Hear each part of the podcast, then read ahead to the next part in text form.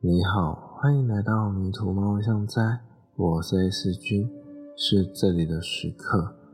今天主人不在，就让我来说说有关于这世界里发生在不同时空有趣的故事吧。研究五号里，简称九五里，九五里一二区有一块看似荒烟蔓草的空地，空地杂草丛生。草早已长过一个成年男子的高度了，它散发着让人不敢靠近的恐怖气息。可是有一传闻是这么说的：一旦进入了旧屋里那一二区荒烟蔓草的空地，就能寻获你想要的所有一切事物，不论是金银财宝，还是你的另一半都可以。只是到了现在。还没有人看过有人从那一片空地里走出来。当你听见天空中引擎的声响时，你不自觉地仰头一看，就会看见一台飞机扬长而去。在众多的飞机当中，就是有那么一台与众不同。你只要一看涂装，就能认出它的不同，并且得知它就是那一台。永不落地的飞机，没有人知道那一台飞机的动能来源是什么，只知道它从未降落在任何的国境之中。而我这里刚好有一个蛮可靠的消息指出，那台飞机就是魔女史达林的家。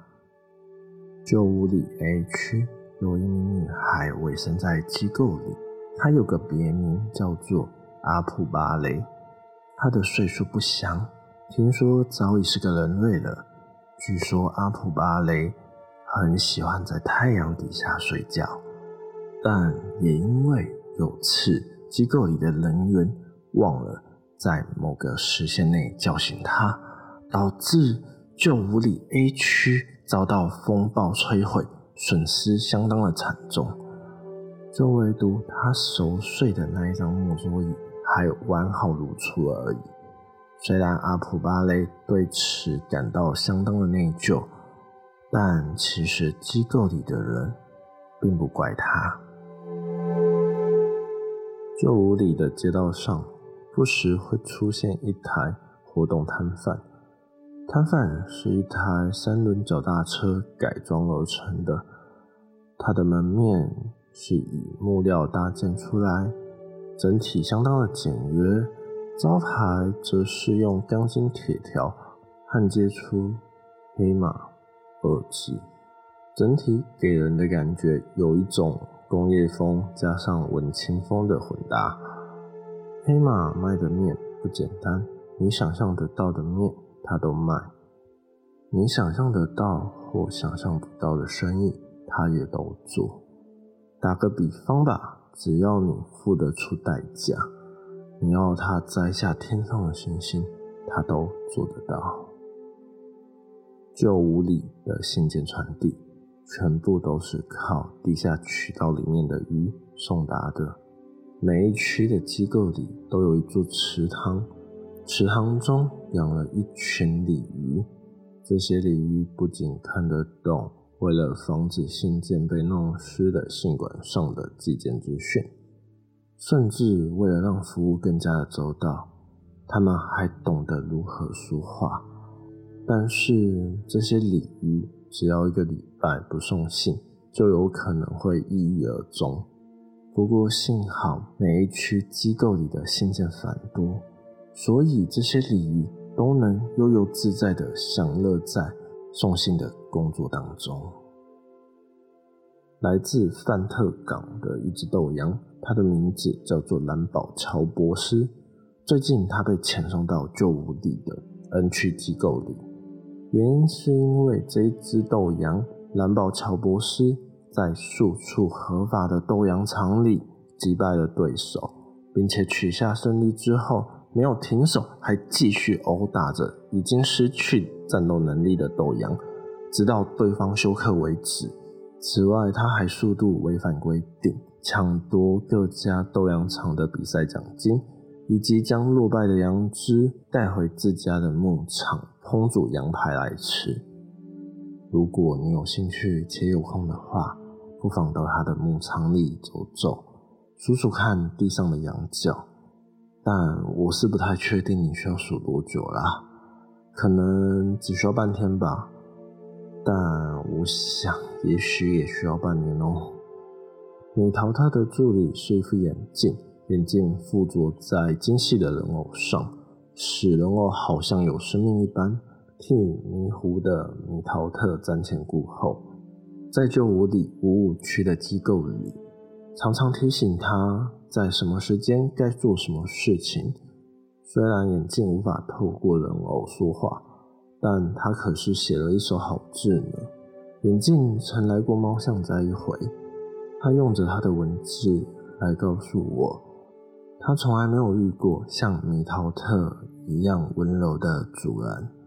只要一想到米桃特犯蠢的样子，眼镜就会露出痴痴的傻笑。传说旧屋里有一把妖刀，获得了顶级厨师们的青睐，并非是因为拿了这把妖刀之后就会被控制心智而疯狂的想做菜，甚至到了最后还想要把人类当做食材料理。这把妖刀不同于那一些会控制心智的妖刀，它的精华所在，在于用高温溶解之后会出现一卷梦幻的食谱。大厨们为了这一卷食谱，想要尝尝看食谱上头所说的完美料理，也就是世界上最完美的料理，而好几次。游说机构的上层，却都是以失败收场。旧屋里八七区里面有一间超商，这间超商有趣的地方在于，他们没有数字九的概念。他们在盛放物品列时，直到第八个就会终止结束。如果物品的总数超过了第八个之后，他们会习惯先空一个，再继续摆放，甚至连结账时，他们都不曾出现九这个数字。所以你必须读懂他们的数字语言才行，不然连店员都不知道该怎么跟你解释九这个数字。史达林是魔法部的部长。每天需要到各国的魔法部会里游走开会。近百年来，魔法部与科学部共同研究的奇内拉专案备受争议，这也是令他最为头痛的问题。这个礼拜，他来到了旧屋里，与科学部部长研讨该专案的进程以及方向，并且设法调和专案里的人道问题。目前依旧没有任何的共识可言。在这个浪费时间的会议之后，史达林便来到了猫巷斋，拿他寄放在这水母娃娃的手冲咖啡——史达林特调冰咖啡。至于里面加什么嘛，相信我，你不会想听到的。黑马路边摊的老板是西颜社的社长。喜言一词意味着开玩笑或者玩笑话的意思，但对史达林来说，黑马这一间路边摊可是相当可怕的存在啊！史达林简单的阐述着言语为何是这世界上最为泛用且可怕的魔法。就算你不是巫师，也不是魔女，你也能够轻易地掌握言语这项魔法。不论是使人变好，或者是使人变差，善用言语的人，只要一句话，就可以轻易地左右他人的心智。而戏言社的社长的言语，恰好就介于在虚实之间。你往往不知道戏言社的社长现在所说的每一句话，究竟是真诚的言语。还是虚假的戏言。